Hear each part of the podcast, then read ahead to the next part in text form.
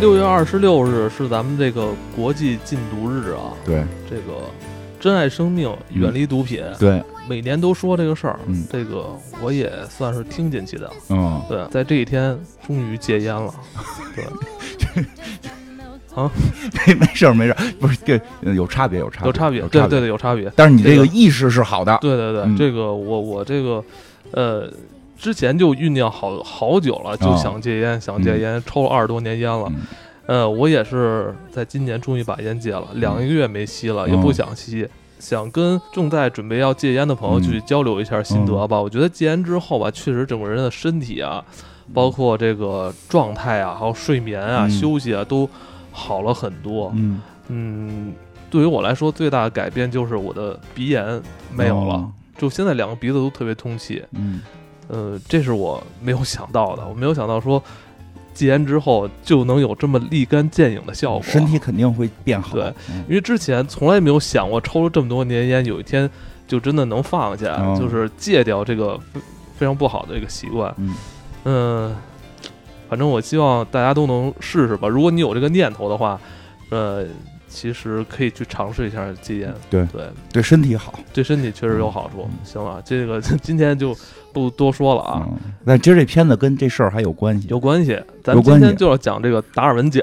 对对对，最后一个最后这个节目最后呃这个电影的最后一趴还真是跟这个禁毒有关系，是吗？是最后最后那个摇滚乐队都说了，就是哦，对对吧？对对就是对对对，什么都可以，但不许有毒品，对对吧？就你可以迷恋摇滚跟性，但不要有毒品。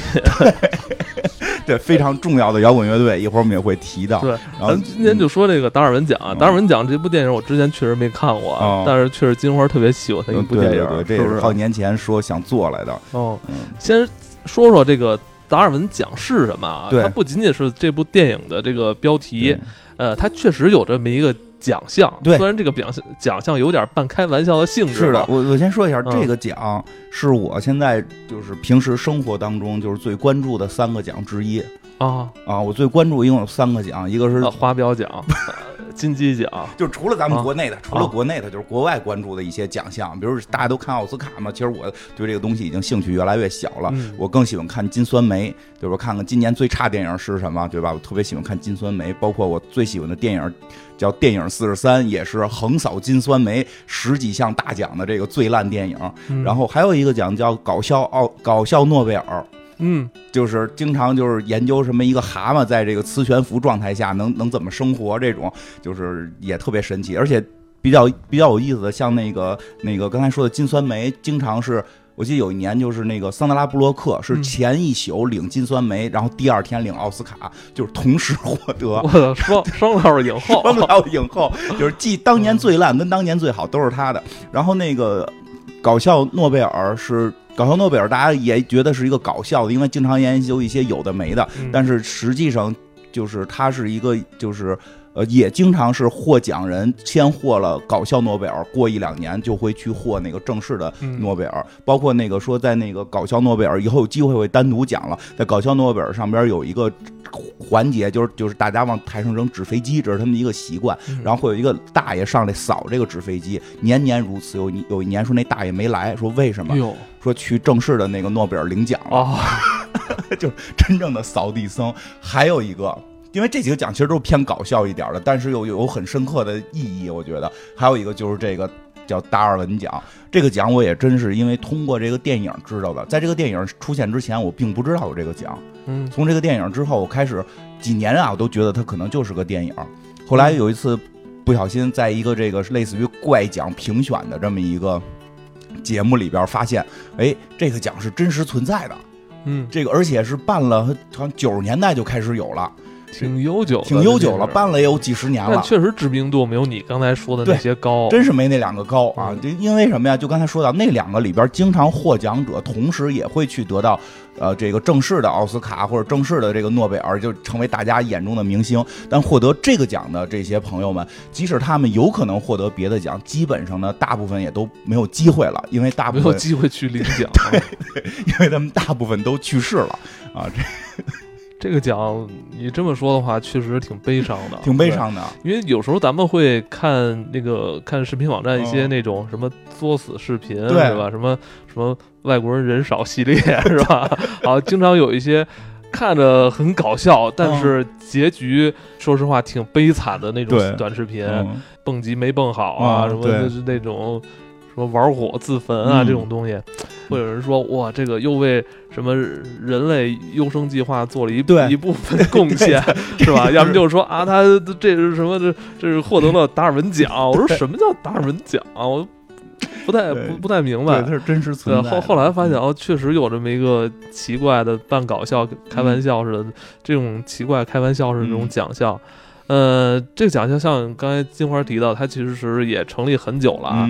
嗯呃，该奖项是以发现生物演化的这个达尔文来命名的，因为这个奖项得主基本上已经逝世或永久失去了生育能力嗯。啊，呃，让自己的愚蠢的基因无法再传播出去，所以对人类物种的进化做出了伟大的贡献。对啊，因为我们一般说人类的进化，嗯。其实这说确实一般要用演化这个词儿说更准确，嗯，因为因为我们的基因都是经过突变，然后来适应这个世界，这个世界不适应，那么这个基因就要被淘汰，嗯并不是基因有意向的说，我觉得啊，现在这个这个这个，说我我长期现在在水里，我就这基因就自己努力的长出鳃，说这个还做过一些相关的实验也好，或者说这个这个推论也好，说这是不可能的，不是你长期泡在水里你就可以长出鳃，而是机缘巧合，你的基因突变导致你哎更接近这个了，你慢慢的在环境中去适应。所以是有一个自然去淘汰这个劣等基因的这么一个过程哎，。你觉得这有可能吗？就是咱咱说这个奖项，他他他刚才提到，就是说说是这些可能做傻事儿、出啊出丑的人，最后可能都那个逝世了。嗯，那人人类真的基因就会慢慢会变得嗯，从那什么，就是从科学家角度讲是这么回事儿，就是可以让整体人类，因为这个就是可以让整体整体人类的智力有所提升吧。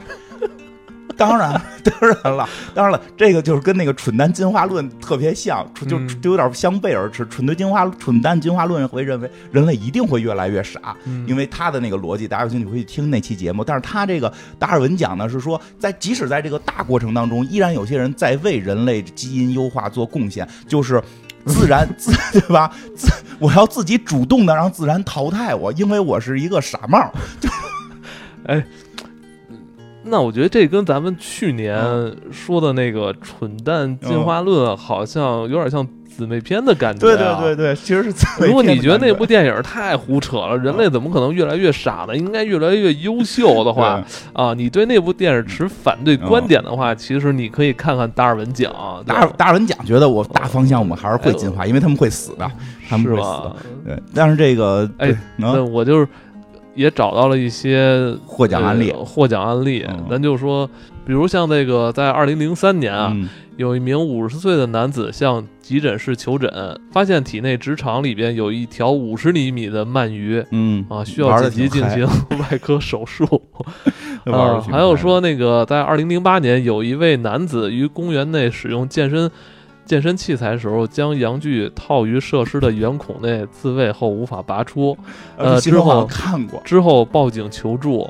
最后，救护人员是决定，呃，将事主连同这个器具一起运往医院去救治。嗯哇塞，这个确实有有这种让人瞠目结舌的啊对对对案对件。对都都都是这样，都是这样。然后这个我哎大概说一下怎么能获奖啊？怎么能获奖？嗯大家这个可能是距离我们最近的一个奖啊。这个我觉得像什么金酸梅啊，那个搞笑诺贝尔，搞笑诺贝尔没戏了，你必须得先是科学家才能搞笑起来。嗯金酸梅咱们能拍出个电影就不容易，不是你拍一特别烂的就真能获奖，嗯是你得是拍着得是一个大制作呀，这得是看起来好像是 认认真真的一个电影，一本正经胡说八道，是吗？对对对，我们距离我们最近的可能就是这个梗，这个达尔文奖了。我们我们每期不都在一本正经的胡说八道吗？但是，我们也祝周围的朋友们啊、听众们不要去获这个奖啊。但啊如果你特别想获呢，就就就就告诉一下大家这个规则啊，它嗯实际上是有规则的。所以，因为猛的一想，就是傻事儿多了，死的事儿多了，但是它有规则，因为它的规则核心还是在这个达尔文进化论这一块儿，嗯就是你得是主动的，就是你为什么给你讲？比如你是被动淘汰。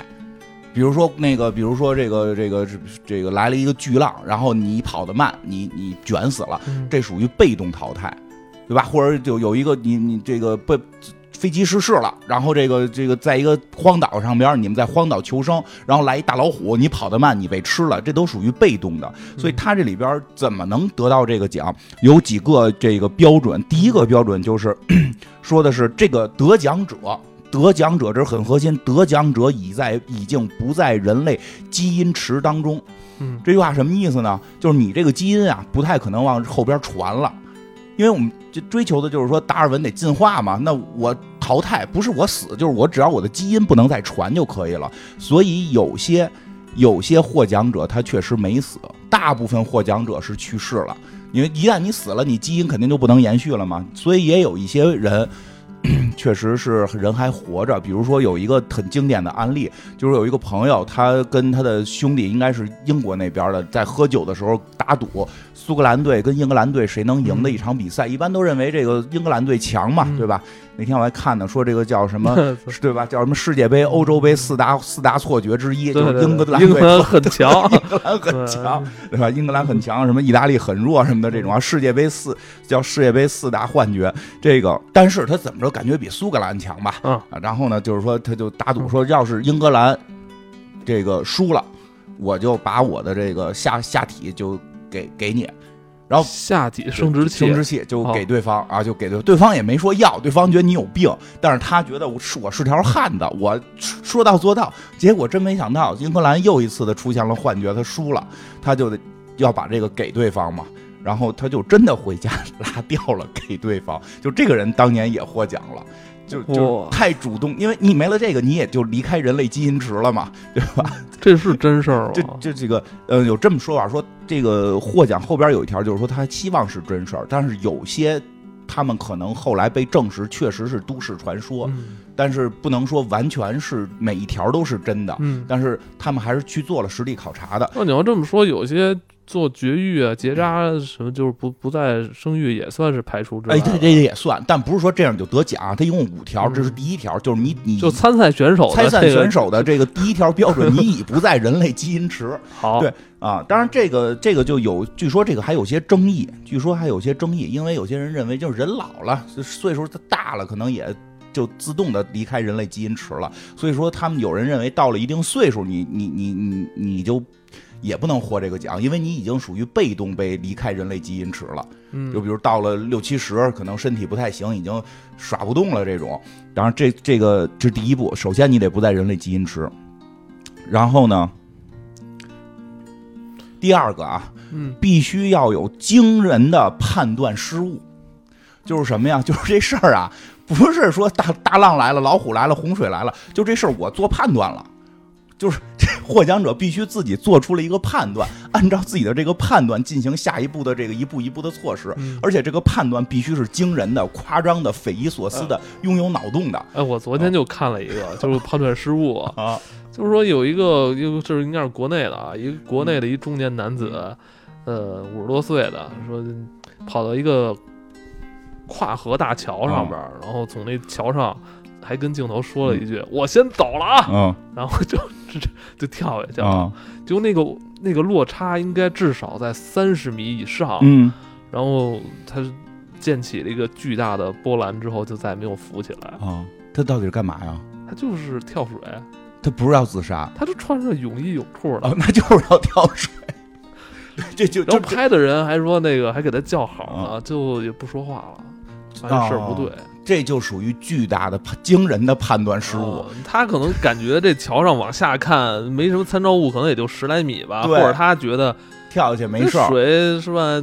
软的，软的，软的，跳就不知道到一定米数往水里跳可能会会会会受伤。这种可能因为速度太快，说水面没就还没法判断。对，包括如果你要跳不好，张力还是对，如果你跳不好，直接相当于摔水泥地上。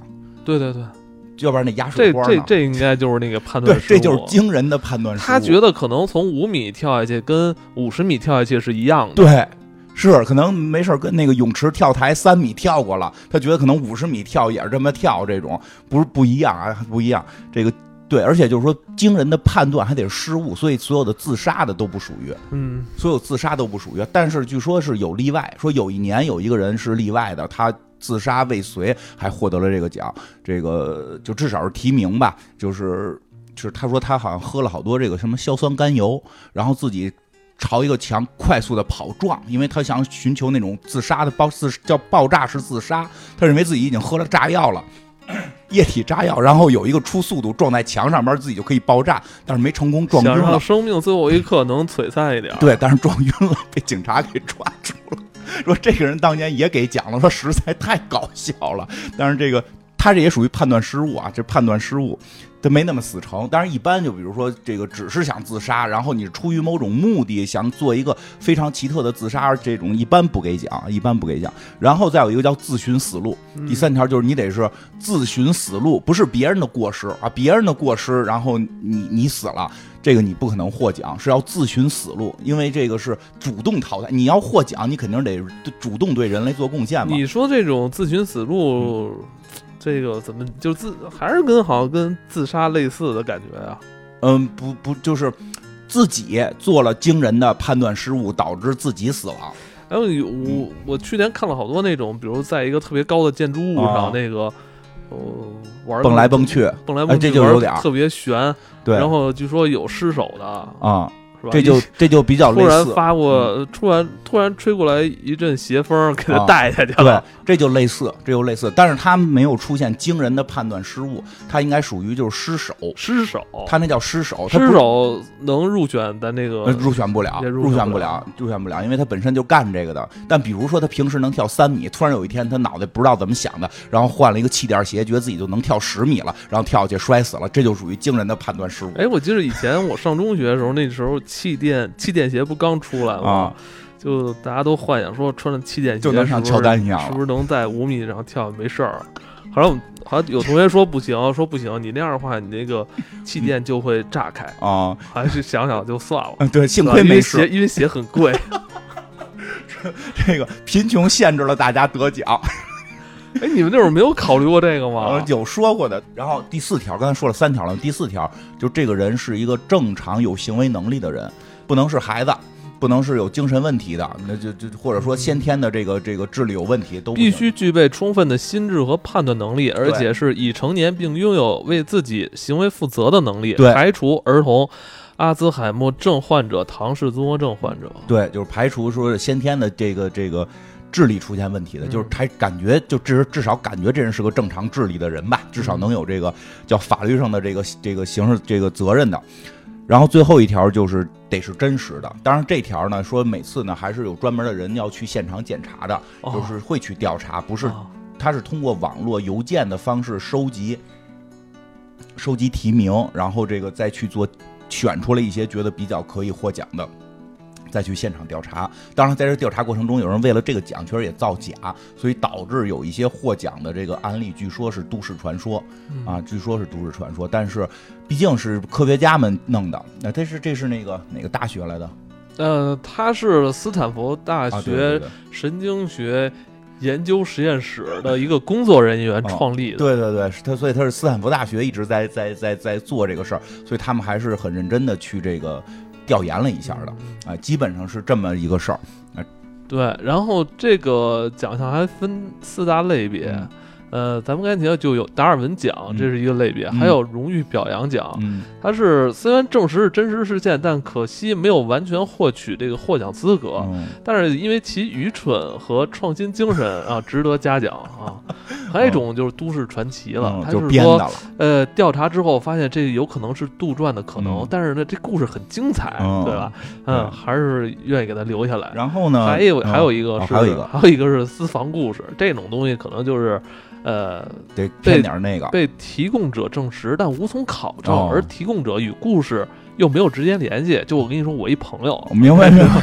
是吧？这就算这个就私房故事了。哎，这挺有意思，私房故事这个类别还比较有意思。这个奖项在他的达尔文奖的这个、嗯这个本身以外，他还把其他他收集到的一些好玩的事儿也公布出来了，对对对，然后当然了，很多人觉得这个非常搞笑，当然也有一些人认为这个对死者很不尊重。啊是这个事儿确实，因为对这个每一个死者，其实都是对于这个这个家庭来讲，或者说周围的朋友来讲，是一场悲剧，是一场灾难。这个一般就觉得就不合适这个奖。但是后来这个，那你说怎么好啊？这是他们后来还是说什么呢？说你要怎么就是这个奖项自己的一些主办方就是讨论这个事儿，说你要去怎么看待这个问题。首先他已经就是去至少我们还给他奖了呢，对吧？就是说我们并不是去嘲笑这个人。而是对他做出这种惊人的判断的失误这件事儿，要警醒大家。说，因为说，我觉得这句话说的特别好。他说，我们之所以要放这个奖，实际上是为了警醒大家，因为他们去专门做这些，因为他们以前就是专门做这种什么什么什么精神什么调研这些东西嘛。他会发现，人类并不像大家想象的，叫活在电影里，出一点小毛病就会有观众说你这都不合逻辑。说人类绝大部分的行为其实真的不合逻辑。说。有大量的人认为老虎像猫一样是可以随便抚摸的，因为这个奖项里有非常多的被老虎咬的事件，被狗咬，还是少年派吧？对，大老虎，他们就会认为那电影就是真的。这就就就真的，我说就就是像国内如果就就是说咱们国内要是说能能投稿，就就咱们不是也出现过在野生动物园突然就下车了，觉得老虎不会咬他。就对吧？这种事儿，就就是他就是说，这就是惊人。你不要以为这个事儿说离我们很远，这叫惊人判断失误。说就是有人会认为老虎像小猫一样，它会守规则，它会尊重生命，它会它会尊重你这个人。但是实际老虎不会，因为我还看过他们的一个案例，是说有一波人这个开汽车回家过程当中看到了一只狗熊，网上不是老说俄罗斯人抓狗熊吗？他们就认为那我们也能抓呀，他们就真下车去抓狗熊了。然后被狗熊当场给打死，就是我突然我就看完这，我就觉得咱们节目里边确实之前也说了好多可能误导大家的话。哦，人类就是俄罗斯人抓狗熊啊。哦，人类是抓不了狗熊的，大家一定要注意，见到狗熊一定要这个这个选择这个避险措施，不要考虑抓狗熊。而往好了讲，人说了这些去世的这个。这些达尔文选手，他们为人类优生优育做了贡献，重要的贡献，警示了大家。我觉得后代还是应该记住他们。对对，而且防微杜渐吧。对对对，你要如果觉得他们这样做的不好，你记着你就不要这么做了。因为这个是这个，就是我看完这个，我发现人类反正不太容易长记性。不长，甭说这，就我自己啊，我就我跟你说一我自己的，就是差点就达尔文的事儿。这我还是肯定是到不了获奖的这个地步啊！但是确实，我现在特别后怕，每回到这件事儿我都后怕，因为我看着大老虎这事儿了。就是我以前也觉得大老虎跟猫似的，是吗？我跟你说，就是有一年，就好多年前，就是我们家老二，就是没多大，刚会说话，那么一就柯南那么高的时候，我们带着老二，我跟我媳妇儿吧，带着老二去过一趟泰国玩然后泰国呢一个小岛上边，那个岛上就有老虎。然后呢，他们有野生动物园是吗？嗯，就半野生动物园吧，它还不是野生动物园，它是那个就是私营的。哎，对，私营的，对对对对对，私营的，就当地那个大老板养的。对，它还是关到笼子里的啊，是是关到笼子里的。就你住的那个酒店呢，出门就可以看到那个大老板关的各种小动物。啊，就是就好多年前那会儿，我们俩也年轻啊，就是真是不当回事儿。然后就就是他现场就有摸老虎的这个项目，嗯，就是一家子过去摸个老虎。其实吧，这个因为老虎肯定是打药了，我们后来觉得啊，那老虎可能是打药了，就是就是我们开始以为是训的呢。可能老虎自己嗑药了，就甭管怎么着，反正老虎跟那儿确实趴着，但是他也不是晕睡着了，他就是还。站着挺直，就是不知道站挺，就趴的挺直的，脖子梗梗着。但是，但是就是不太爱动换了，不太爱动换了。然后我跟他在上班了啊，对他上班呢。对，对我跟我媳妇儿带着孩子，我们仨就在老虎那儿照了张相。然后后来呢，这是你们这你们老虎跟你们之间没有笼子了？我们在一个笼子里，我们跟老虎在一个笼，不是光这样都无所谓，光这样我觉得有大人在，而且确实旁边还有一个驯兽师，因为这人是一个项目嘛。但是不知道为什么突发奇想，我跟我媳妇儿突发奇想说让孩子单独跟老虎照，所以我们家那个孩子在柯南那么高的时候，单独抱着一只活老虎照过相。我现在想，我觉得特别害怕，狼狼入虎口，什么羊入虎口。我当时特别，因为我们是大人，个儿挺高的，他那老虎打了药，可能还就真是有什么意外，还还因为是打了药的老虎，所以可能还能去解决一下嘛，或者当当地还有驯兽师，还有这个一些设备控制。那当时老老虎状态怎么样啊？就是可能真的是习惯了，就是一个演员在那块儿，哎，那么比划着。但是我是个演员，我现在要绷住了。对，但是我真的后来我特别后怕，因为我们家孩子那会儿个儿太小了，那那老虎稍微碰他一下，他就可能就受不了。我也办过这个事儿，就 我在北京大兴那个动物园。当时不是那个成年大老虎啊，是刚出生的那个满月的小老虎啊。就他有那个项目，就是让那小老虎跟小孩玩对，那个比较安全吧？那个相对还好，但是说实话，我们是先拍的照，拍完照才玩的小老虎。玩完小老虎我就后怕了。哦，那小老虎可够有劲儿的。那老那小老虎看着跟猫一边大。那我玩的那项目就是老虎出来嘬奶，你拿一奶瓶喂它，然后一家人可以抱着。我以为是嘬你的奶，嘬是嘬我的，那不他妈烂了吗？对吧？那小老虎出来嘬奶，摁不住，就别看它跟猫差不多大，那小老虎真摁不住。所以我就想，那大老虎，它即使说是被控制住了，它稍微动一下，其实对小孩可能也就。挺危险的，但是当时就不知道脑子怎么抽了，就就出现了惊人的判断失误。然后，所以我们家孩子，别人家孩子都有那个去动物园抱着假老虎的照相，我相片，我家孩子有一只有一张抱着真老虎。抓那个他有没有摆弄那个老虎？没有，就是就是好像是扶着背吧，还是怎么着？就是这种扶着这老虎背。我操！哎，这是我后来好几回晚上我特害怕这事儿。应该这样的项目。应该以后禁止，我觉得还是得禁止。一个是对动物的保护，禁止了你还去吗？你也不去了就啊，是不去了。不是当年年轻嘛，还没想明白呢。一个是有危险性，一个是这个对动物不好，应该禁止啊。这个，但但所以就说这个事儿，达尔文这事儿离我们其实不远，嗯，离我们不远。我还摸过电门呢，小时候是我没摸过，但我妈摸过。你跟我妈一辈儿的，对。我妈说小时候没得玩就摸电门，不是我不是没得玩，就是不是直接摸电门，就是以前的那个就就是电视不是那个插销嘛，对，呃，插销插到那个插座那板那眼儿里边不就通电嘛？对啊，还有我就也不是有一天突发奇想，我说我就那那个插销上面是橡胶的嘛，我就说我能不能手捏着那个两条金属的往里插，没电死你啊！可以。不过你不过你得不了奖，因为那会儿你小。我操！当时闪一个大闪电，我给我整个胳膊都震开了。那会儿多大？小学。呃，你没没没不不够评奖，你还是这个孩子呢，是吧？嗯，对孩子经常出这种事儿，你真是啊就是电门这事儿吧？有时候你你不太敢，有反正因为那时候天天说不让摸电门嘛，有时候这人就是这样。你越说不能摸，真的不能摸什么的，你就越想越有好奇心，对吧？越说别下车，有大老虎，就越觉得大老虎不咬你。这人这个这个怎么回事？这是神经湖，这个有时候就所以要不然反反射。所以办这个奖呢，提醒大家，大老虎真咬人，电真能电死人，因为电死人的这里案例也特别多。嗯，就我记得有一个案例特别逗，是说那个有一个人通自家的那个这个这个家用电去电鱼去了。他们家附近有一池塘，他接那个电去电鱼。国外可能是可以啊，因为那片湖可能归他。但是他电完鱼之后没把那个电关，他直接就下水去捞鱼，然后就直接电死了。哎呀，行吧，这个说这么多，这些都不是这片儿里的这个。本期节目就差不多了，就结束。来吧，讲讲这片儿里的吧，讲讲这片儿里的事儿。这片儿，这片儿也是你特别喜欢的一个演员。嗯嗯，哪个？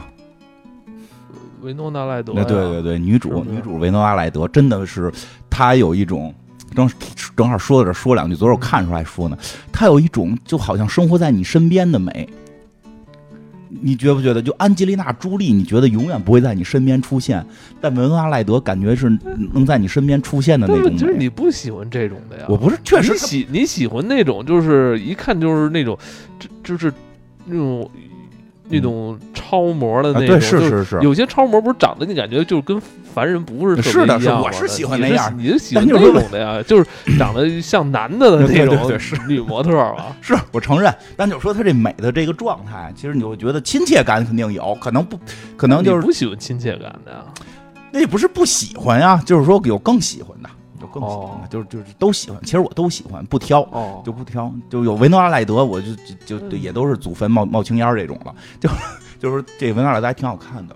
这个所以他演他所以他演的时候，要不然他是演员呢，你就超模演这玩意儿演不了。他不是说演技好坏，他那个状态就不对。他这一看就是一个你生活在身边的人嘛。嗯，当然她是女主角，其实这故事里有个男主角是一个警察。咱们主要是讲讲这案例吧，就是他实际上这个简简单的说，剧情上就是一个男警察，他本身有晕血症。他有晕血症，他晕血症就导致他在抓抓坏蛋的时候呢，这个晕血没抓成，然后因此被警察这个还登了报。他在抓一个杀人犯，他很丢人。对他很聪明，他非常聪明的判断出了这个杀人犯的一些特征，而且找到了杀人犯。但是现场由于这个给杀人犯好像打的鼻子流血，他直接晕血倒了，导致杀人犯这个逃跑成功。然后呢，同时呢还被拍摄下来了，然后这个他就见了报了，被开除了。为什么被拍摄下来呢？这是这片里边实际一共有我们主要能看到两个这个主演，实际上这个团队是三个人，就是还有一个摄影师。对，因为这个这个就是这个男主呢。这个这个男主他在警察的时候，他他收到了一个项目，就是这个警方的一个这个叫什么，类似于就这个这个警民警民的合作项目，是帮助一个这个大学生吧拍一个纪录片儿。就是这个警方觉得这个纪录片有助于提升在人民当中这个警察的这个形象，然后所以就让他，因为他比较帅，然后呢形象比较好，然后让他去来。来当这个被被拍摄者，所以这个拍摄的这个人呢是一个学生，他他是这个一直立志于拍这种纪录片，所以他一直说的话就是说，我只是摄影机只是一个镜头，是一个眼睛，他不能参与到这个我记录的东西里，否则的话我就变成了一个策划，这就失去了记录本身的意义。就是很多纪录片者追随的追随的意见嘛，所以在这个他眼看着警察被这个坏蛋。打倒，然后这个他一不报警，二不帮忙，然后就在那块拍，然后结果他也被这个歹徒给打晕了，所以这个。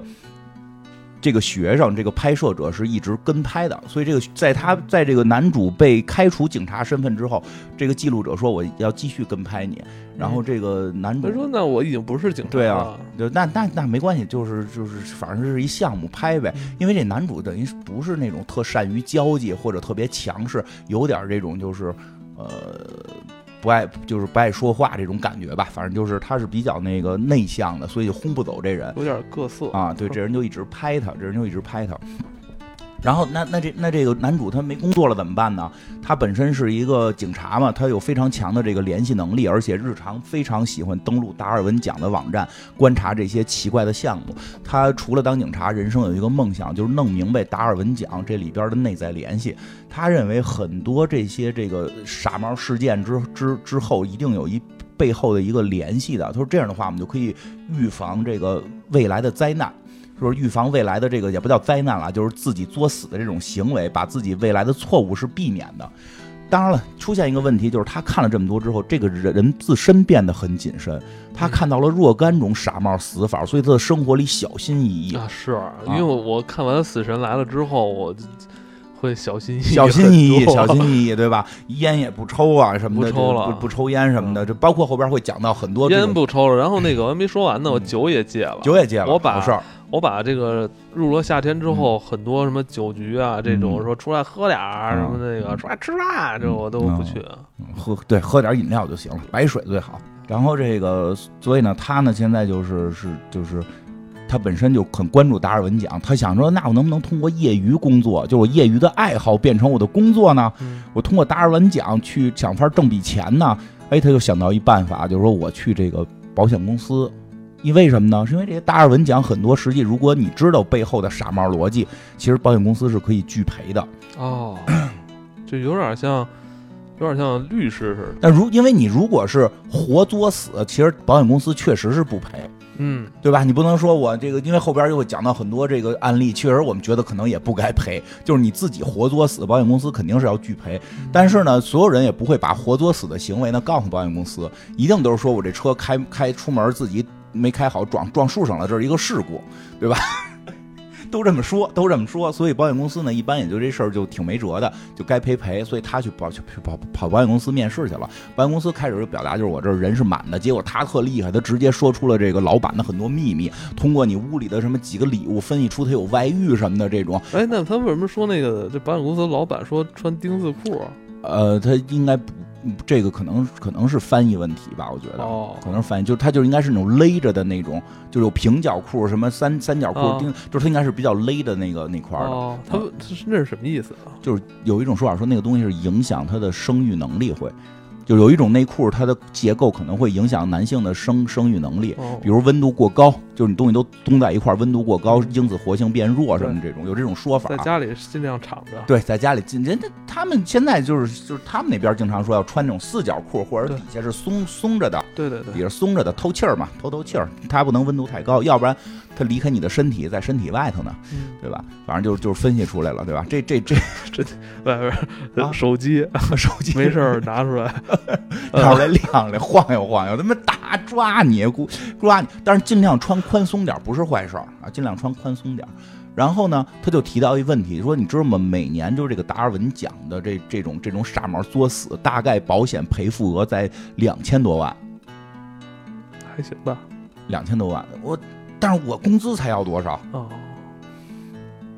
两千多万美金，一亿多人民币我。能给你省不少钱呢。你让我，你让我从事这工作，一个月给不了几万块钱，我能让你一年一年省一亿人民币。哎，这个哎，这是一挺好的一个怎么说一个求职的这个这个说法嘛，说法确实，我也是觉得，就是你求职也好，在工作也好，你只要说你能给公司带来的利益超过你的工资我操！我怎么我怎么今天才发现这个逻辑啊？啊，我经因为我经常跟朋友说，如果我说如果你觉得你给公司带来的利益没有超过你的工资，你就在这儿踏踏实实混，你就不要考虑说啊不公平啊什么的，就没没有，因为你没带来这个利益。哦，但这位大哥说，我这利益绝对能带来。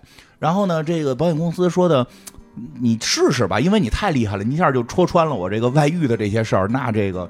就是也面子上挂不住了，说这样，那个我给你派个那个，就是说你出差，我有几桩这个叫奇怪案例，你去调查这些奇怪案例是怎么回事儿。如果能够通过你的调查，我们拒赔，然后到多少比例，你就可以上班了。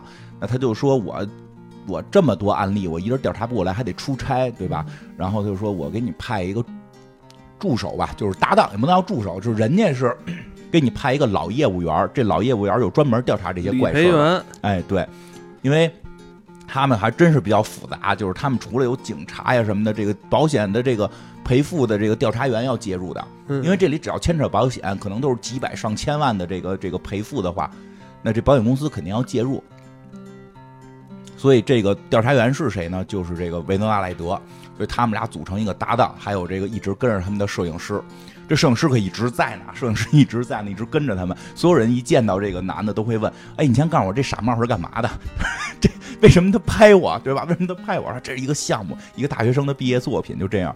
啊，维诺阿莱德呢，就是一个感觉是身经百战的这个这个保险理赔员啊，他呢就是完成工作嘛，反正大部分是赔。你想我有几单不赔，我工资就出来了，所以他面对的大部分的这个就是不是特别强调赔与不赔，就是调查调查就得了。所以他们遇到的第一个案例是有一个人。感感觉是公司比较这个有钱的这么一个人吧，就是这个这个，你可以理解为就公司高级白领儿。这个高级白领高管嗯，对，反正高级高管吧，公司的一个这个中高管死在哪儿了呢？死在了一个自动这个售货机，就是卖应该是这个卖卖什么可乐呀什么的，这饮料饮料啊这么一个自自动的这个贩卖机的这个下边被砸死了。说这个赔不赔？当然，这个里边有一些这个电影里的剧情，比如说地上有血呀，然后这个男主晕倒啊，因为他后来肯定要克服这个怕血这个事儿，完成他的人物弧光嘛，对吧？这个，但这就细这就不讲了，就讲这事儿。哎，他被砸死了，说他被砸死了，说这得赔吧？文文阿莱德说这我已经调查完了，说你看、啊、这个这个机器，就这个自动贩卖机一共有四个腿儿，有一个腿儿折了，嗯这确实是机器的问题，嗯所以机器把他砸死，那肯定是保险公司要赔钱。而这个这男主就说了不对，你说你呀、应该这个换一个角度去看这个问题，他的动机是什么？就这个人是这个人等于是怎么着？就是被砸死的时候是脸朝上，脸脸朝上被砸死，然后这个两只手，其中一只手还拿着半袋饼干，然后这衣服这个还破了，说这些都不符合说的，就是我路过时候被砸死的这个情况，说这里边肯定有事儿，所以你要去走到这一排，就它是一排这个自动贩卖机去还原这个事件，所以这个它就还原出来了，是个什么事件呢？因为这个男主属于跟有超能力似的，就是对这个事物联系的能力特别强，还原现场，还原现场了。他说：“你看旁边有一个卖饼干机，他这饼干是从这里来的。嗯他这个他这个肯他这袖子这块儿就等于是破着什么的，他肯定有偷这个机器里饼干的习惯。哦，因为我们经常知道，就是一个自动贩卖机，有时候投了钱，它那个东西会卡在一个地儿下不来，经常会出现这种情况，卡在这地儿下不来呢。大部分人呢，就可能就选择我不要了，可能两块钱三块钱我不要了。有的人会选择再投一次币，然后把那东西给把上一个东西拱出来，就拱不出来就 就就就就很崩溃嘛。再不要了，对啊，他他说他肯定是路过的时候看到了有一块饼干，就他手里拿着一块饼干是卡在那个自动贩卖机这儿的，他就从这里边偷出来了。他就是，可实际上是这自动贩卖机是可以你从手这个拿东西的这个地儿伸进去，然后倒着上来。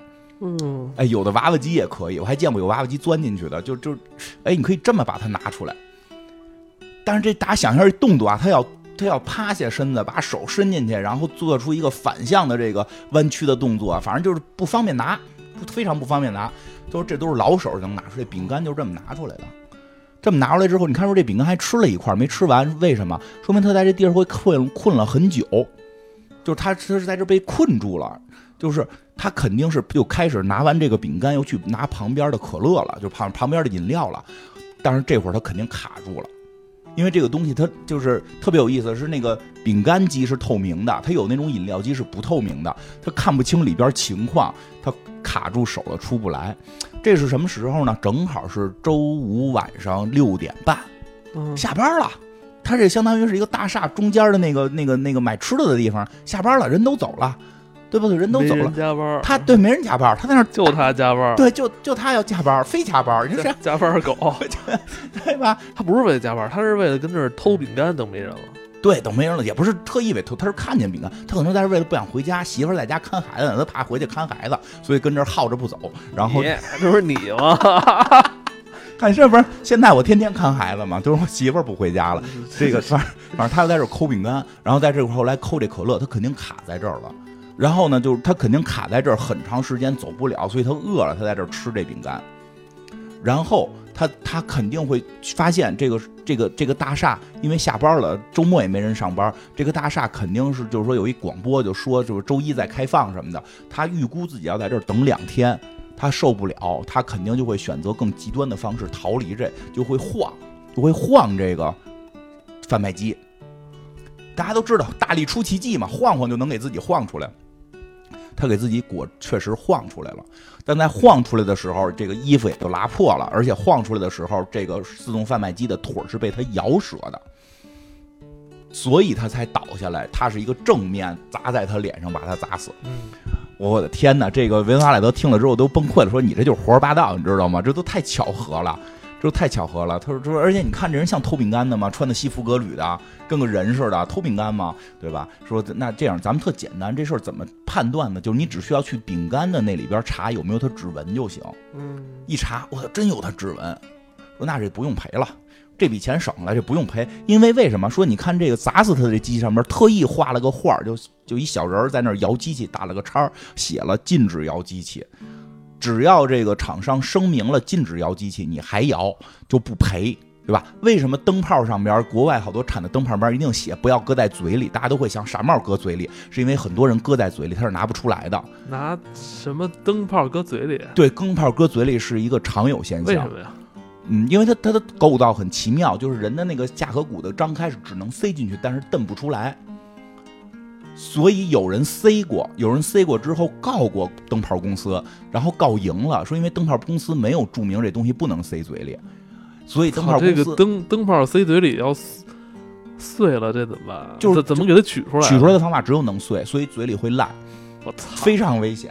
然后这个，所以后来灯泡千万，别搁嘴里。所以灯泡公司后来就出了一个，就是说，你说这要不要？跟孩子说呀？就是很奇怪，我跟你说，就是因为我们家这我们家人基因就是越不让干什么 就一定要试试。所以这个事儿就很很奇怪。但是，就说从商业行为讲，这件事儿就叫提前声明了，你只要没遵守，就是你的问题了。就是太他妈危险了！因为我记说的我记得是马大帅吧，我记得好像是马大帅里说的我都想试试。马大帅里范伟演的那个吧，好像是范德彪吧，就是看那上边说灯泡是不是马大帅，我记不清了，反正肯定范伟演的，就是灯泡不能搁嘴里，他还笑话人家呢，说这玩意儿怎么还往嘴里搁，然后一会儿他就一就是就在嘴里说哦哦哦，就那样就出来了，说因为太多人看到这个觉得特奇怪，一个东西为什么能塞进去，但是拔不出来，所有听这个节目的朋友一定不要，一定不要试，不要试，一定不要试，先等我试完你们再试。一定不要试，这特别危险，这我要没试，你们千万别试。啊，而且说是根本拿不出来，所以千万别试啊！所以就就是同类的原因啊，同类的原因就是国外有很多这种就是商品上边写着非常奇怪的一些标语，呃，其实这里边后来还有提到，比如说什么那个汽车禁止不开，就是就是。啊就是汽车那个是禁止人不坐，就是怎么讲？大概它汽车上会提示你禁止人不在这个座位上开车，然后让车自己开，因为这里边其实后来也也也有，因为国外不是那种自有这种所谓的自动巡航系统嘛，是要求你必须人坐在那儿的。这个有好多这种提示，所以说你看这个这个这个自动贩卖机有一个提示是禁止晃它，所以这个就等于做到提前声明了，商业上这件事儿就不用赔了。所以这件事儿就没赔，但是这里边特别逗的一件事，他说：“那你说他为什么偷饼干呢？这么有钱，就看着这人欺负革履的，这个就看到这儿我真乐不行。为什么？因为这这男主人公说说，其实啊，他不缺钱，这个饼干偷完了也挣不了多少钱，但是人们人类啊，大部分人类有这个乐趣。”这个乐趣的点，我觉得分析特透彻，是他对于现有规则的破坏的快感。因为我们每个人都活在规则里，其实都会有被束缚感。这是一个所谓的公序良俗也好，说是所谓的人类的规则文明也好，但人内心深处总有一点想搞点小破坏呀。我不受控制，我不受束缚，我要自由意志要起点作用。偷饼干是一个常态。为什么我觉得特别可特别好玩呢？我觉得算是替维诺阿赖德这个说句话，因为维诺阿赖德就是一个这样的人。他当年是被爆出来去人家饭馆吃饭偷人偷人勺，就是他有，好像还去什么商场偷人家那个那个盘子什么的，就是他就有这个毛病。你说他那么有钱，好莱坞明星他买不起一个盘儿吗？买不起一个勺吗？他控制不住的想偷。以前我有一朋友也是去吉野家吃完饭把人碗顺了，啊！就是他每回都得顺点东西。我操！就是就就是谁啊？就是你没你没小见过声告诉我你，没见过，你不知道。我以前一朋友，女孩儿长得挺好看，你也不缺钱，真的假的真的，他？拿那碗回去养金鱼说，就是，而且每回就是说他还他不还还以前去去那个就是啊，当然不说他名儿应该也不知道，因为他还听咱们节目呢，就是他还以前跟我说去去有时候出去跟人家玩去，去圣诞节就把人树上的东西偷走，就是人类是有这习惯的，因为他有那种破坏了，就因为这个事儿不不干不构成严重的犯法行为。不会有重大的这个这个这个后边的这个要附带的责任，是我们基本可以接受的。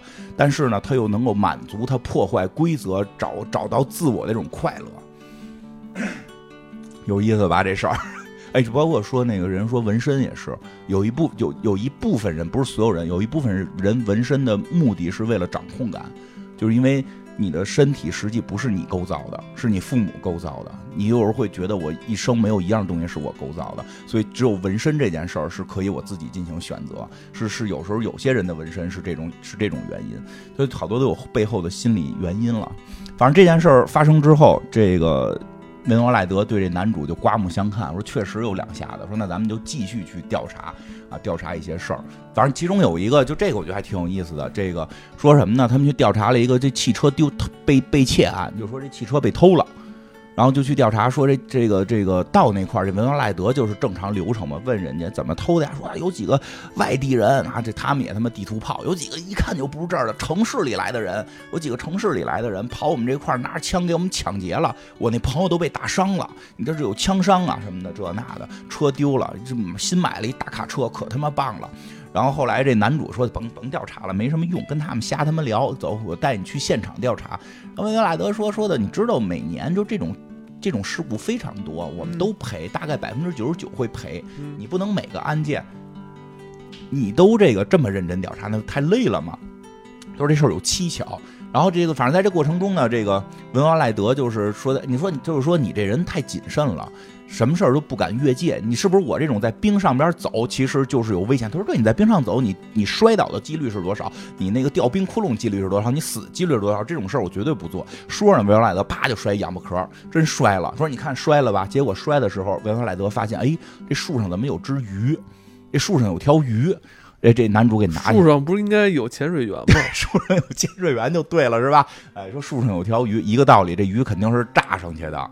说这一看是鱼断了，是炸上去的。问那个男主说：“你跟这挖吧，这里肯定有车，车没被偷。为什么？”他说一特别恐怖的事情啊，就说啊，你知道吗？其实就是在美国啊，其实我觉得中国也也就是这个差不多，因为这个上面人类是通性。他说，其实真正最有消费力的是三四十岁的男性。不像那个市场上说的什么年轻人有消费力啊，真正买大件的、敢于花钱的、买的这种附加值巨高的东西，是他妈中年男人。不是我跟你说，他为什么为什么很多那个媒体电商都说年轻人有有购买能力？不是年轻人有购买能力，是他们能骗得了那些年轻人，你知道吗？说什么说大个十几二十岁都知道你们这是什么花样？对，但是。但是大个十几二十岁、三四十岁的人购买能力是非常强的，而且那一下能识破你们这些电商的把戏。就是我们能识破把戏，就说买电脑，小年轻的买电脑，对吧？就是就是一万多两万了嘛，对吧？现在四十多岁买电脑，不是起价都是三万以上考虑吗？嗯，就这意思啊，就就他就说这个人就是一个中年男性，说中年危机，说危他应该不是那种说危机没工作什么，他有钱就是无聊。这个时候很多这种大。叫什么？呃，高价值的娱乐对于这些男性有极具吸引力。就真的，其实你看很多网游充钱多的其实是中年男性，嗯，对吧？你这这这，你看看那怀旧服，但是装备多少钱？但是他们想让那些十几二十岁的年轻人也进来做那个金字塔底的那些人，对，太坏了，这些公司。然后就说说说这个，说这个人这车肯就是当玩具买的。调查出来最后是什么情况呢？啊，是说他当玩具也不叫玩具吧，就是他的兴趣爱好，看到了这个车的广告，买了这么一辆非常酷的吉普，载着他的朋友去河边这个就是赏雪景。这个时候，这种男的一般还有一只狗，啊，他因为他看到他们家里边那狗的照片，有一只非常忠诚、训练的非常好的狗，扔回东西会捡回来，经常玩扔球游戏的。然后呢，他们想在这块儿。冰冰钓，这这这确实挺像中年男性才干的事儿啊！就是咱们得普通钓鱼不过瘾了，咱们得冰钓，就在冰冰上边钓鱼。但是你正经冰钓可以拿那锹啊挖个坑嘛。说这帮人呢又不是真正会业余的，就跟我的四十岁了，三十多岁才学剑道，跟年轻人根本没法比，对吧？但是他们这些人就有惊人的判断力了，他们觉得自己特别强。他们说呀，这帮年轻人拿他妈这雪橇挖这个太慢了，我有炸药，我可以拿炸药炸。有一个就跟那种大炮竹似的比较大的炸药，说这炸药虽然违法，但是说美国每年说一个州有三千多起玩娱乐性炸药丧生的人，说这这玩意儿他妈中美美可能美国人就好这个，他就拿这娱乐性炸药拿过来说咱们在这炸一个冰窟窿，然后钓鱼。于是他就要扔这个东西，他点着了，说这个旁边那哥们还问呢，说这不不在你手里炸吗？他说你看这个鸟鸟这么长，叫这引信这么长，点着了半天才炸呢。他妈开始还没拿住，掉点着之后掉地上了嘛，赶紧捡起来扔向远处，说哎，咱们就在远处那炸一冰窟窿，想的都是好好没事儿。这个时候，但是这帮人还也都有枪，因为他们是美国人，都是可以持枪的嘛。他们这个他家那狗看到了这个动作。哎，主人扔了一个东西出去，这是跟我在玩耍呀！我要把它叼回来。这只狗就把这东西叼叼起，这东西跑回来了。这个时候，主人们这个没辙，只能拿枪吓唬这狗。这狗一害怕，就躲到车底下了。然后他就会高喊：“那个狗，快离开车，快离开车！”他怕那个狗把车炸掉嘛。然后，但狗就自己离开了，把炸药扔在下面了，然后直接就就把车炸飞了，然后最后掉到。底下也炸碎了，然后这车就掉到了冰窟窿里，鱼炸上了树，然后这个，然后那枪伤怎么回事呢？是那个这个买车的人会很心疼，就会过去看这个车啊，我的车怎么掉了？就是即使知道他下去也没法把车举起来，但是惊人的判断失误就导致他跳进了冰窟窿，想救这辆车。可以理解，可以理解，对吧？经常有时候看车滑坡了，大家就想法要拽住，其实你拽不住。说这个时候他的朋友就过来救他，过来救他，手里也没别的东西，只有一把枪，拿就是那种长枪，拿长枪做那个棍儿，想把他给蹬上来。那枪哪哪可抓？不就直接抓着板了吗？抓着那个枪板就 扣扣着扳机了，直接给他朋友耳朵给打了。就是整个故事是这样。结果后来真在这冰窟窿，就在这冰里边挖出来这辆车，说这单也没赔。我这特别有意思，就是这个男性的消费力啊，就。哎呦，我觉得特好玩，嗯，哎呦，这都是让你觉得不可思议的巧合，不可思议巧合。但我跟你说，这部电影里边，你刚才提到这个两个故事，据说都是有原型的，有原型，它应该都有。据说都是有原型的，因为这东西吧。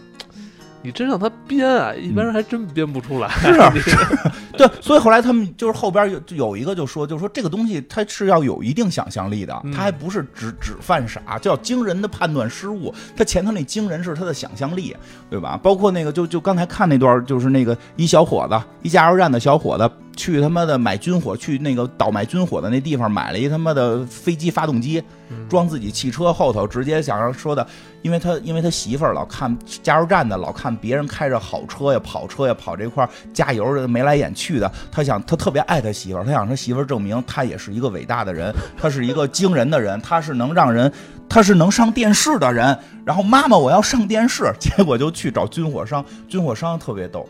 军火商是俩大哥哈，戴着眼镜，长着大胡子，特别熟悉，是留言终结者的俩大哥。嗯，留言终结，他们说都是做完留言终结者，把剩下材料往这儿卖。留言终结者里就老玩炸弹嘛，留言终结者里边俩大哥卖了他一。飞机发动机直接绑自己那个汽车后头，然后那个装上那个什么混合燃料，啪一下，呀，那车最后都飞起来了。他说踩刹车踩了踩了二十多多多公里吧，好像是，就那车就不带停的，整个车轱辘都没了。你想飞机发动机多大劲儿，带带带喷火的那种，然后飞起来了。然后这点特别逗，就是说它实际上这车其实它可以死不了啊，它就一直这车慢慢滑，这车可能最后就碎了。就整个车的零件会碎在马路上，说这是之前做过实验的，我记得哪个片子里还用过这个梗，就一辆车你找不到它了，结果发现是整个沿路的所有零件拼起来是这辆车，就是它速度太快，车会散架。但是这个你得保证你前面没有人，你不会追尾啊。对对对，就是他等于迎面开过一辆车来。他快跟那车怼上了，那车是一家三口四口的一家子。这个人最后为了不撞到那家子，他强行打方向盘，就是滑出了那个就是这个马路公路，进了这个这个就路边的那种荒地里了，有那小坡，他像飞机一样飞起来。他在临死前的一瞬间就啊，我做到了，老婆真的是特感人。他上车之前看着他老婆照片。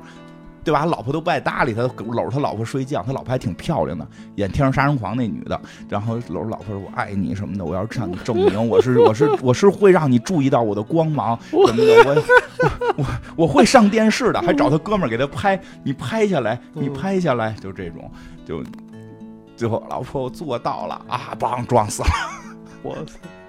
呃，后来就是因为这个事儿，他跟人打过架嘛，就是有别人就嘲笑这个人，在酒吧里，男主后来就就就是呼夜的呼呼，因为这他男主不抽烟，肯定也不吸毒嘛，但是他后来为了调查有些人的行为为什么如此诡异。他开始认为是家里边的次子导致的过于爱冒险，后来发现也不是什么的，所以他就想调查是不是跟跟吸毒有关。他就他就他就在那试着呼叶子来的，呼完之后他确实神志也不清了，就是判断力失误，现场跟人打架就说说你知道人家绑绑那个绑那个就是飞机发动机那个多有想象力吗？而且人是为了救人，你们这些人天天在这说，你们有人家有想象力吗？就是说过这么一段，对吧？嗯，最后那个最后一个就是说到跟禁毒有关的，就是他们最后一个也不是最后，就是比较靠后一个案例，俩两个大哥，俩大哥一看就是这种不叫中年危机了，就是这个就没长大的孩子那种啊，一直活在家里边，但是主要就是听摇滚乐，然后两个人两个人。在被人骗了，说有一场米塔利克的演唱会，然后现场给他们票，然后俩人傻傻逼呵呵开着辆破车去了，结果人根本就不来，人根本就不来，他们等于被骗了，进不去。然后那个其中一个小哥就，我觉得这这这俩人好像智力都有点问题啊。这对对对，这这那个那个那个胖一点那个还演过别的，我记得好像演过一是他是星战迷，他老演这种角色，就是那种在家里一直待着不上班，然后不是迷摇滚乐就是迷星战什么这种。然后他又跟那个胖点小哥就跟瘦点小哥说说的那个说，哎呀，看来就是那意思进不去，被骗了嘛。那瘦小哥坐地下哭了。他说怎么说来？说我还是个处男什么的。他说啊，你不是跟那谁谁谁睡了吗？他说没有，我们就是抱抱，就 就就那，我们就抱抱。我这么大了，我还是一处男，就开始在那哭啊！我就我就是没也没有工作，然后我这么大了也没交过女朋友，还是一个处男。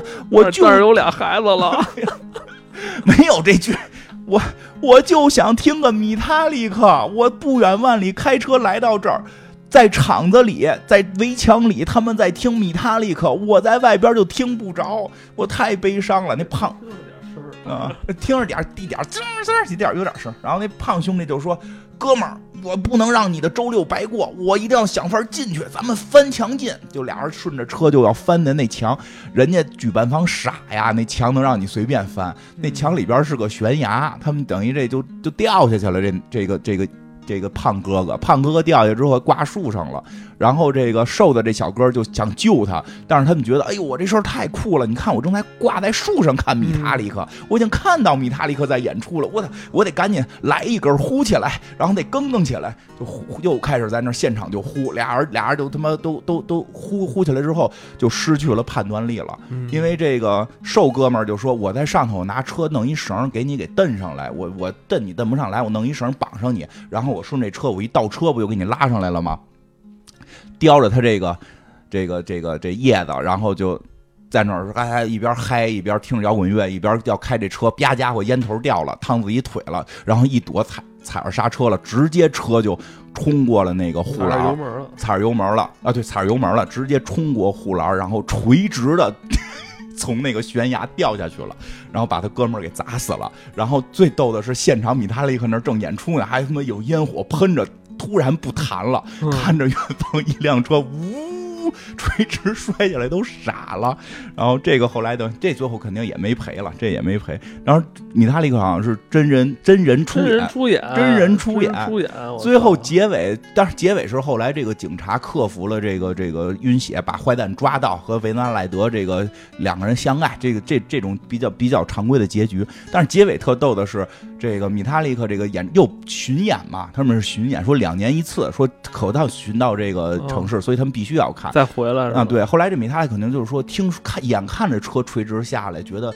这这歌迷太疯狂了，为了为了得到我的票，失去了一个兄弟，还直接垂直垂直栽下来，摔了一个重残。然后那个说这个人我们以后演出带着当一吉祥物，给搁在一个轮椅上带着他。然后米塔利克临上场之前，就是带着他去巡演了，在下一场演出的时候，把这哥们儿搁在这个后台，跟他就说说的啊，你真不错呀，你这个经历的这个挺挺传奇，挺牛逼的呀。然后说你那哥们儿也去世了，这哥们儿好像就跟他哥们儿去世也没什么不不不不在乎了。我先。我上米塔利克的后台呀，我可牛逼了，腿都打着绷带。他说说，然后那个米塔问他说：“你是什么原因让你做出这种这种行为？就是这种严重的判断失误。”他说：“摇滚乐、性和毒品，永远的摇滚乐、性和毒品。”然后米塔利克赶紧说：“等等啊，等等啊，摇滚乐、性和可以，毒品不要啊，不要关注这个事儿，这东西不好啊。”然后后来旁边人特逗呢，看着他那个身体说：“其实我觉得性跟你也没关系了，都摔碎了。”结尾特别逗，结尾就是米塔里克前台去演出，他在后台特别高兴的，是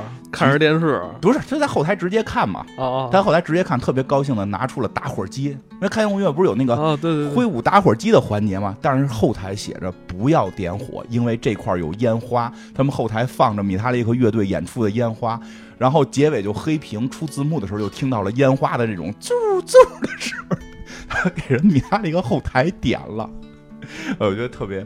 这个部电影里边不仅有这个这些摇滚明星啊，我看还有好多其他的，像你刚才说的那个留言终结者是吧？这个感觉像个大综艺，对，好多那个电视明星。哎，后来还有一个镜头给他们那个就是急救车上的医生，那演员看着挺对，那也是个那个那个那个演叫叫什么来的？不知道是是是是什么人？有有，就是挺挺是吧？完这这片儿反正大家。挺可能是这些明星说都过来掺和掺和，估计挺开心的。我估计这些明星啊，你比如说像《留言终结者》那那那那老哥俩，我特嗯喜欢他们俩，嗯，他俩肯定是老看这个达尔文网站的。就这片子实际不是什么大制作，导演也没有什么名儿，剧本也非常的普通，就是他的那个正常走向剧本也非常普通。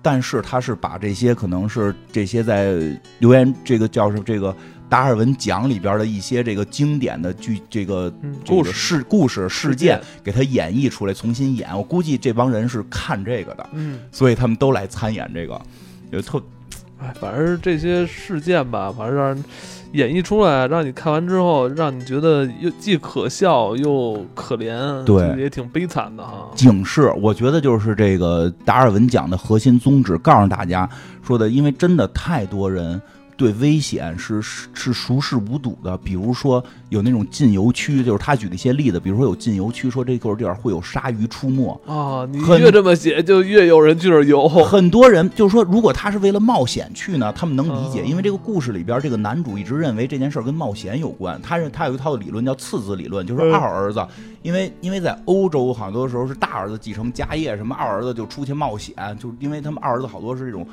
在他们古代就是私生子不能继承嘛，就用这种逻辑，说是不是要次子？但后来发现有些人不是，而且不是为了冒险，因为如果一个人是为了冒险进入这个鲨鱼禁游区吧，他自己作，我们觉得还能理解。他说，其实更多人进入鲨鱼禁游区，是因为他觉得没有鲨鱼。你能体会吗？他会觉得，或或者就是有时候受阴谋论影响，就是说，比如说一件事儿，就说的不要这样，他就这就是阴谋论，这有什么危险啊？这地儿根本就没有鲨鱼，肯定这地儿是被谁包了，然后里边他妈的挖珍珠呢，是吗？就很很多人有这种想法确实有啊，确实有啊，就是破坏，就是那种破坏规矩感。嗯有时候有些规矩是保命的，你比如说人家说嘛，就是那个在野生动物园千万不要下车，你下车的时候说你闯红绿灯，你闯红绿灯，汽车不敢撞你，对吧？就是汽车还能控制，但是你这个规则你老这么破坏，老这么破坏，你觉得没事儿，你觉得没危险，当有一天到了野生动物园，你就强行下车，老虎可不吝。我觉得这里边可能有一定的这个经验主义，你知道吧？有些这真的跟那个年龄没有关系，对你知道吧？这个各个年龄段都可有可能会犯一些经验经验主义错误，他就觉得，呃，应该没事儿，或者说他用一种其他的这种就是过往的经验去嗯判断啊，嗯你看。有人这狗都什么不咬，说多凶的什么狗，那可能虎老虎也。不咬，老虎都吃饱了，反正就是这种想法。他可能这也不是说经过深思熟虑，他有时候大脑就是一闪而过，觉得好像突就没事儿，就是就是当然可以试试。对，但是电影里边也表达了，像这个男主，像这个男主就是他常年调查这种案子，他过于的小心了，他，什么事儿都背着，比如说，但哎，说一那什么，啊说你看最，我觉得这里边最精彩，可能最常用，嗯呃，对，可能每个人都是一警醒的，就是嗯洗澡的事儿。对，就是这个男主，他就发现实际上有很多人是这种错误的判断失误是什么导致呢？比如在浴洗澡池里洗澡，如果嗯使用肥皂，嗯肥皂从手上滑落的几率会很高。如果没有防滑垫儿，你踩就是掉了之后，你去捡这块肥皂，就是被肥皂滑倒的几率非常高。人说了，就是用肥皂洗澡嗯，致死率达到百分之二点二。啊，非常高，所以就是因为你就不用浴液，你是用你是用肥皂 我，用浴液，你们家永远就是一块肥皂。我旁边浴液在旁边搁着。哦，你藏起来了。哦对，用浴液，我还有洗发水呢，我还拿肥皂洗洗头嘛，我有浴液。为看我我下我回给你指指。我以为你他妈我使浴液，我使浴啊，液。你给哦，你给外边来了，洗手你给客人用肥皂，对对哦客人也不在我那儿洗澡啊，我那还是块肥皂，不是一个香皂。对，他就是说使用这种香皂、肥皂死亡率很高，所以因为他我看那段的时候，我想起你了，我说我操，你你是怕我有危险？我说你每天都处于危险之中啊！谢谢你，你谢谢你的浴你的浴室又没有防滑垫儿，没有防滑垫儿永远都一块啊肥皂在那对实际挺危险的。那确实挺危险挺危险的啊！那个但是就这男主也肥皂哦从你手中脱落嗯之后，捡肥皂这个过程很容易摔倒啊。对啊，然后就摔死了，这种情况经常出现，后脑直接摔到浴缸，哎，直接致死。很多啊，很多这种事儿，其实很多，好像每年经常都能经常看到，就是 CSI 里边也有很多，而且那个特可怕在于你摔死之后是慢性死亡，当时是不知道的，是吧？然后是会你大脑失血到一定程度，可能几个小时之后你才突然死掉。对对对，就就对这个其实浴室浴室里边其实很多人都疏忽了，就是防滑垫儿，防滑垫，或者你在装修时可以装一个那种扶手，扶手。尤尤其是家里有老人的那种，就是这东西还是挺很实用的。但是这男主就有点过了，他嗯到了一个旅馆，发现没有浴液是肥皂，没有防滑垫儿，还特意拿肥皂在里边做了一次投掷，然后发现这确实是挡不住这个，这肯定是不行，所以他自己有一套设备是可以给自己吊起来洗，啊，但是他依然被肥皂滑倒，然后整个人是掉在半空当中了。然后那个还让那摄影师说：“你救救我！”说作为职业的纪录片记录者，我不应该插手这件事儿，这种等等的。这个，但是这里边其实表达了就是男主过了。包括他们发现炸鱼那个也是，我觉得男主是不是应该是有点那种生活洁癖的？对对对这男主不就是说那个就是炸鱼那次，就是就是最后他他发现了这个逻辑嘛。后来文阿赖德就特别不忿儿，就说如果我不摔倒，我就看不到树上的鱼。嗯这也是一个错误导致了一个你能才找到答案的结果。就是后来这男主自己一直在疑问，就是他他他经过了很，就是后来他们经过了怎么讲？后来男主就也变得跟跟那个要得奖的人似的，因为女那个女主老说说你老关注这个事儿，你早晚会得这个奖，就是你长期关注，你就会做出很怪异的行为。真是到后来特别怪异，那行为大家有兴趣就看书，因为那就是看那个电影那段特别逗，最后他们差点没死了，然后那个他出来就特反思，就是说你看路边这些随便在吃热狗啊，随便坐在那块儿就是毫无顾忌的人，为什么他们可以活到这么大岁数？说有时候可能就是命运，就是人类有这种，就是就是你只要不犯傻，也不至于，也不需要太过于谨慎，就是两头都不好。哎，你你你你知道，嗯就是每年就是北京，因为北北京风大嘛，嗯就是每年那个北京刮大风的时候，都有那种高空坠物，要么就是广告牌儿什么掉砸死人的那事儿。你说那种东西，有时候我就在想，它它是不是就是命吧，那你只能说是命了。这怎么防？怎么防？这维拉赖德还问过一次呢，说你就你这样，就你现在这种生活状态，活到一百岁的意义是什么？没有犯错误？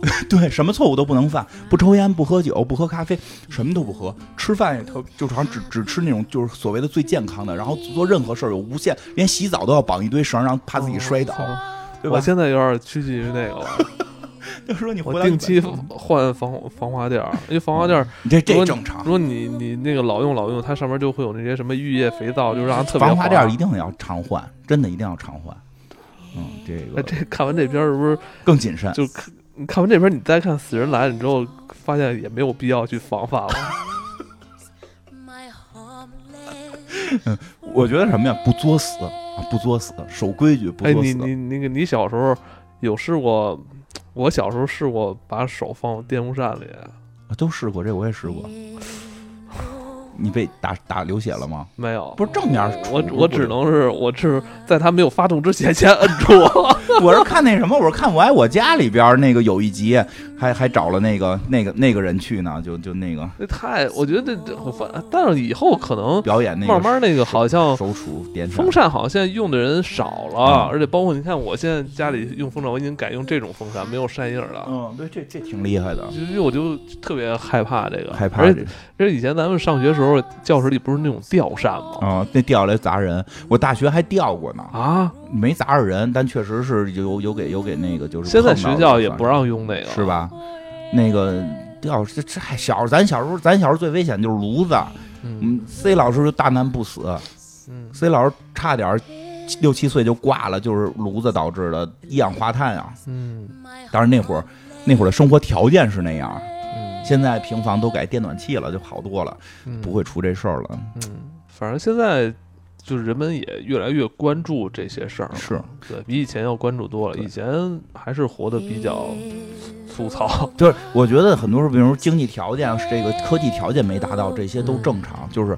别自己作。但我有时候想吧，我觉得这些有有很多有很多这种什么这个大风天儿啊，这个高空坠物这种，这可能就是你防范不了，或者说这太几率太小了。嗯，但是我觉得戒烟这个事儿可以是从啊对对对从我对对对从自我做起的。是的我觉得这个，嗯，作为这个咱们自然人而说啊，嗯咱们作为这个普通人来说，还是尽可能的去降低这些对自身有害的不好的习惯。我觉得这可能是，这我们也只能是做到这些对了。对对，真的就别自己作死。还是米塔利克最后那句话，对吧？我们要关注摇滚乐和性，不要关注毒品。